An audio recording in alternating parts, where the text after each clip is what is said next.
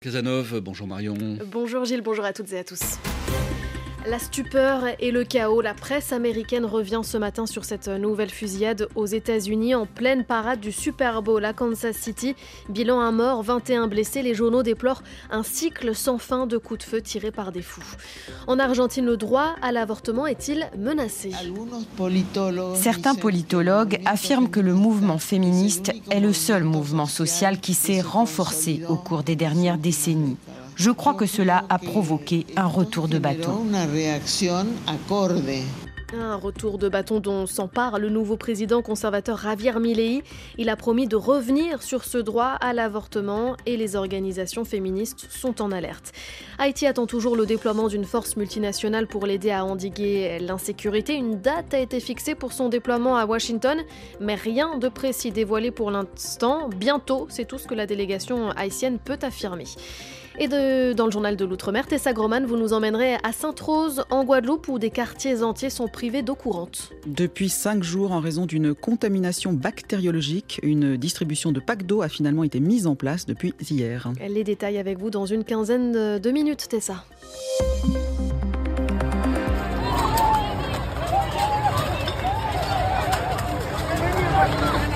Vous l'entendez, la confusion, la panique à Kansas City, c'était hier une fusillade a semé la terreur dans cette ville du centre des États-Unis en pleine parade du Super Bowl.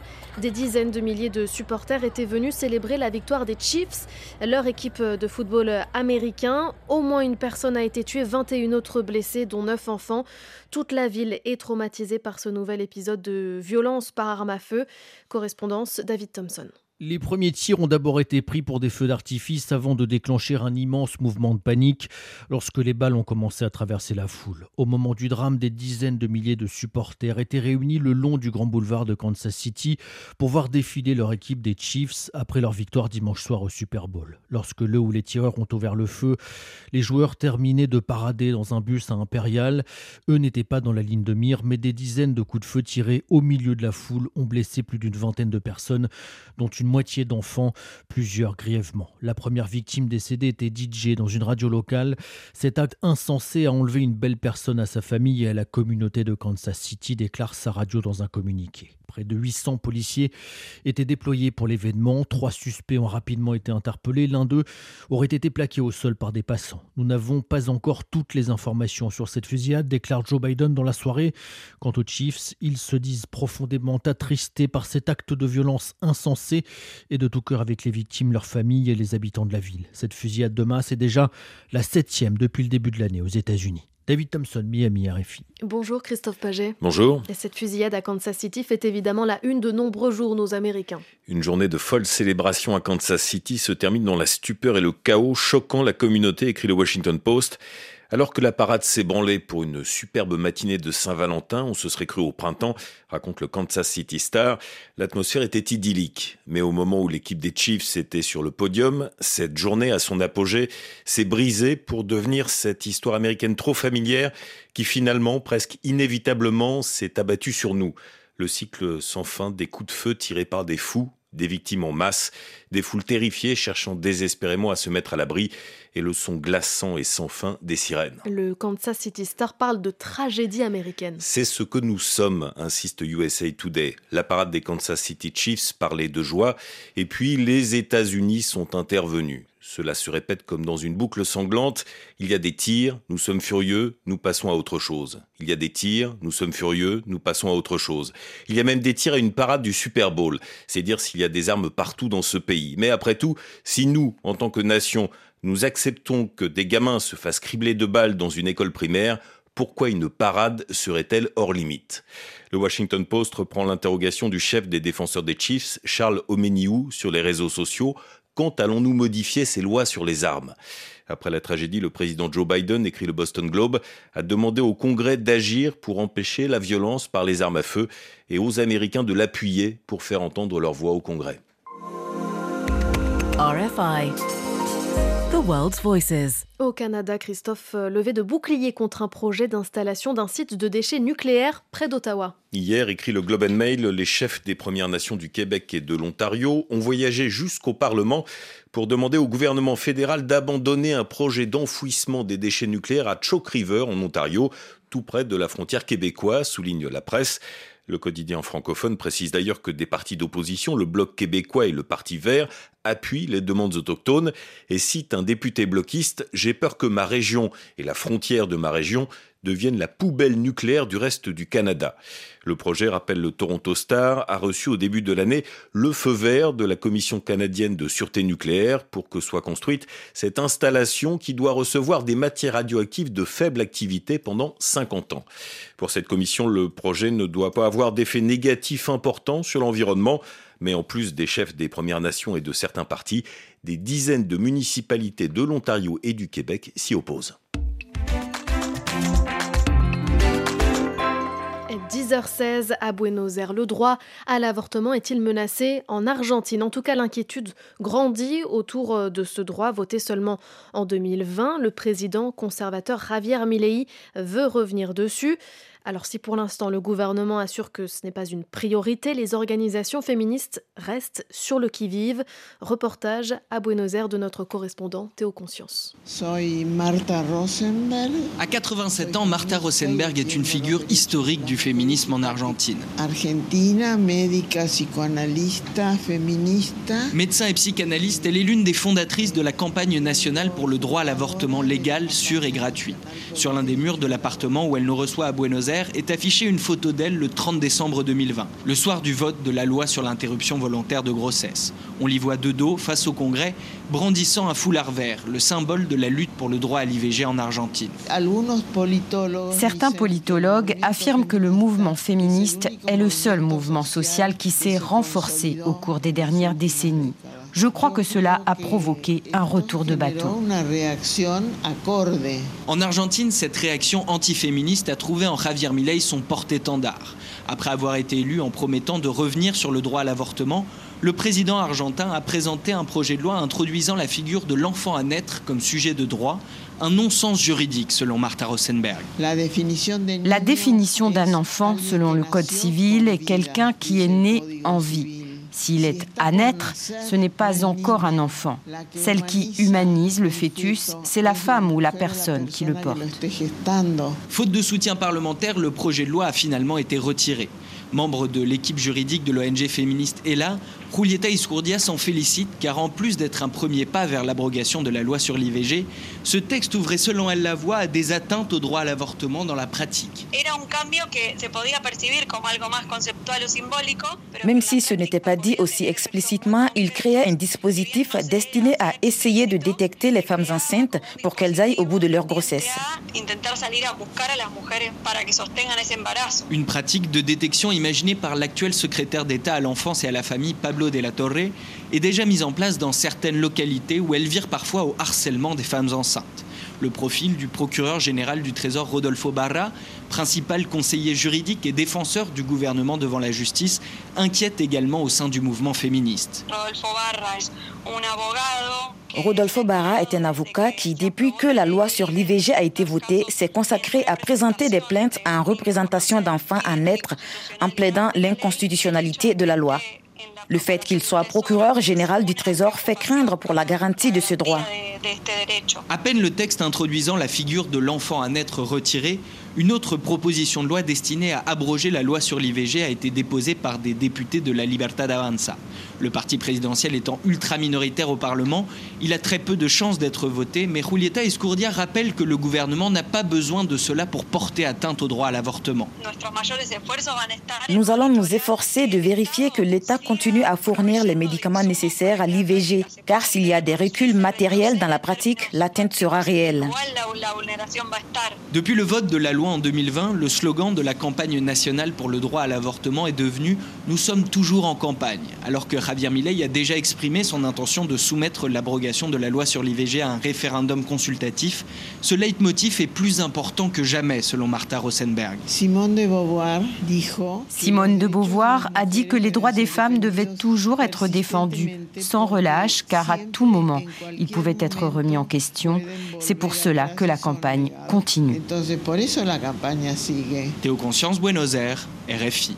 Le reportage de Théo Conscience est à réécouter sur la page internet du journal d'Haïti et des Amériques, également sur l'application Pure Radio. RFI à Port-au-Prince, 89.3 FM. En Haïti, l'envoi de la force multinationale se précise. On en parle avec Franz Duval, rédacteur en chef du Nouvelliste. Bonjour Franz. Bonjour Marion. Une date euh, a été fixée pour son arrivée après la réunion de planification qui s'est achevée hier à Washington. Alors, la réunion, c'était des officiels américains, kenyans, haïtiens. Des délégations étaient venues d'Haïti et du Kenya pour participer à cette réunion de haut niveau. Ils ont planifié, ils se sont entendus sur tout. Mais en ce qui concerne la date, c'est la même date pour les Haïtiens, c'est-à-dire bientôt. Aucune date officielle n'a été annoncée à l'issue de la réunion, mais on a dit que les officiels se sont entendus sur une date. Alors, pour nous, journalistes et pour les Haïtiens, la même date, bientôt. Ça ne veut rien dire pour le moment, mais au moins cela se précise parce que les réunions se suivent et je suppose que la date finira par arriver un jour. Et puis, euh, selon Radio Télémétronome et le média kényan euh, The Nation, l'inspecteur kényan en chef de la police, Walter Nyankieya Nyamato, qui participait hein, à cette réunion à Washington, a été retrouvé mort dans sa chambre d'hôtel. Euh, on en ignore encore les causes. France, dans l'affaire sur l'assassinat du président Jovenel Moïse, vous rapportez dans le Nouvelliste cette nouvelle inculpation aux États-Unis. Tout à fait. La justice américaine a inculpé Christian Emmanuel Sanon. C'est ce pasteur qui était très impliqué dans le, processus qui a abouti à l'assassinat du président Jovenel Moïse, mais il est inculpé de conspiration pour kidnapper et tuer le président haïtien. Euh, c'est un changement dans ce qui se passait jusqu'à présent dans la justice américaine. Le pasteur Sanon était surtout inculpé pour avoir exporté des gilets par balles en Haïti. Il risquait à l'époque une peine de 10 ans de prison maximum, mais là, il risque la perpétuité. Il rejoint les autres complices de cet assassinat. Et pour le moment, c'est tout ce qu'on sait. Il va, le procès n'a pas encore eu lieu, mais il est inculpé. Et puis, euh, les Haïtiens retournent au, travail ce jeudi après quelques jours fériés en raison du carnaval. Euh, quel bilan peut-on faire de l'événement, France C'est un petit carnaval qu'a connu Haïti. Beaucoup de villes n'ont pas fait de carnaval du tout. Port-au-Prince a essayé de faire quelque chose, mais c'était ni la grande foule, ni les couleurs, ni la musique, ni la fête habituelle. Le Cap haïtien a été quelque part la ville qui a le plus fêté. Mais là encore, c'est un petit carnaval. Le bilan, c'est qu'Haïti a connu un très petit carnaval. On va essayer de reprendre le travail ce matin, mais déjà des manifestations sont annoncées. La crise politique est toujours pareille. C'est une petite euh, intervalle de paix qu'on a eu, mais rien ne dit que ça ne va pas recommencer, d'autant que la violence des gangs continue. Les familles sont en train de laisser des quartiers, sont en train de devenir des réfugiés dans leur propre pays. La situation ne s'est pas améliorée. Le carnaval n'a rien changé à tout ça. Franz Duval, rédacteur en chef du Nouvelliste, en ligne avec nous tous les jeudis dans le journal d'Haïti et des Amériques. Le journal d'Haïti et des Amériques. On parle d'un autre carnaval dans la suite de votre revue de presse, Christophe Paget, cette fois plus réjouissant.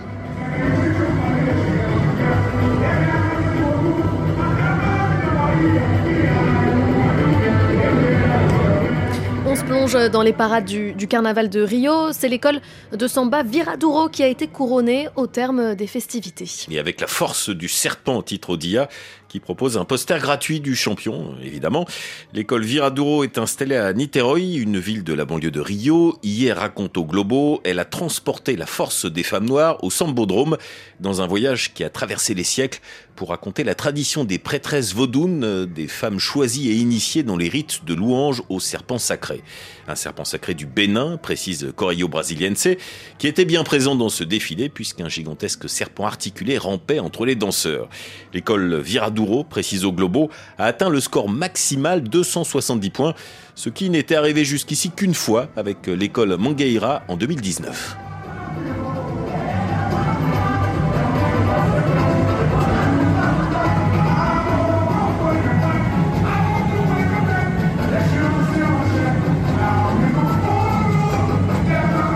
Voilà, on profitait euh, un petit peu de l'ambiance de la samba brésilienne euh, de l'école euh, Viradouro, donc euh, qui était dans cette parade du festival, du carnaval, pardon, de Rio. c'est un festival aussi. C'est aussi un festival. Avant, de, avant donc de terminer cette revue de presse, au Mexique, Christophe, où on ne plaisante pas avec la Saint-Valentin.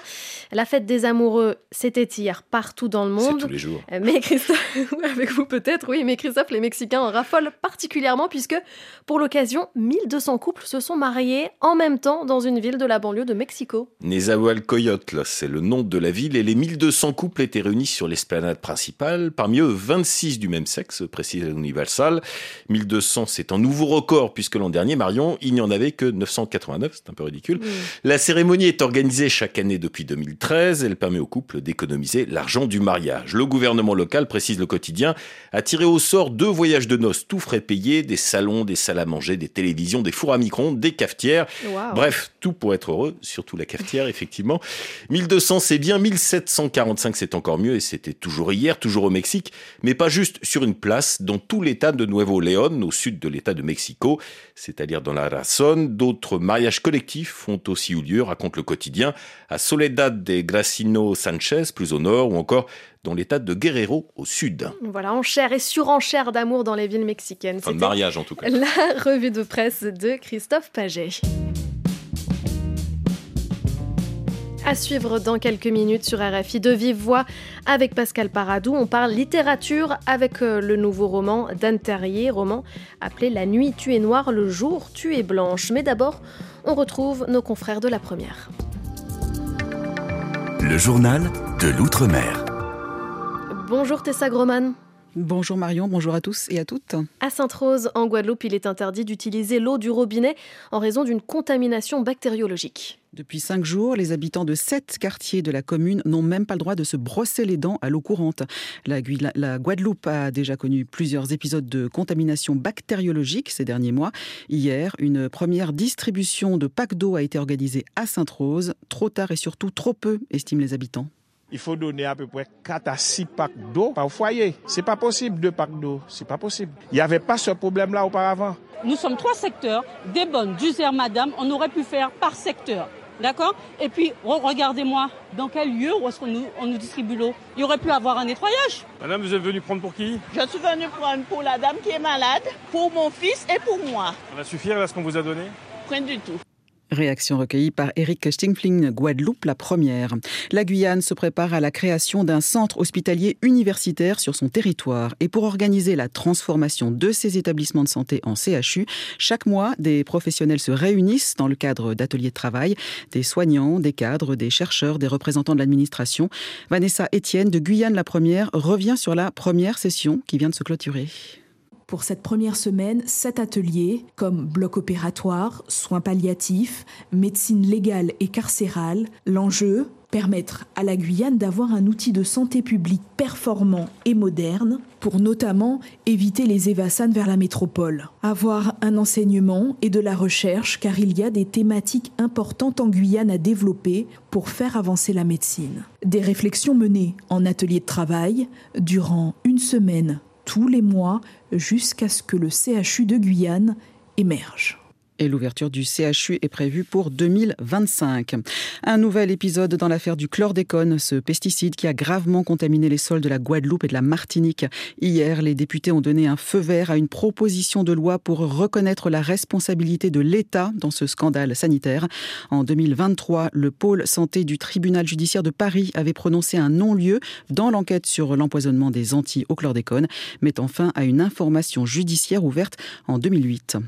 Ça y est, le cas carnaval, c'est fini. Et comme toujours aux Antilles, il se clôture avec la mort du roi Vaval, ce personnage mythique placé en tête du premier défilé et brûlé à la fin du dernier.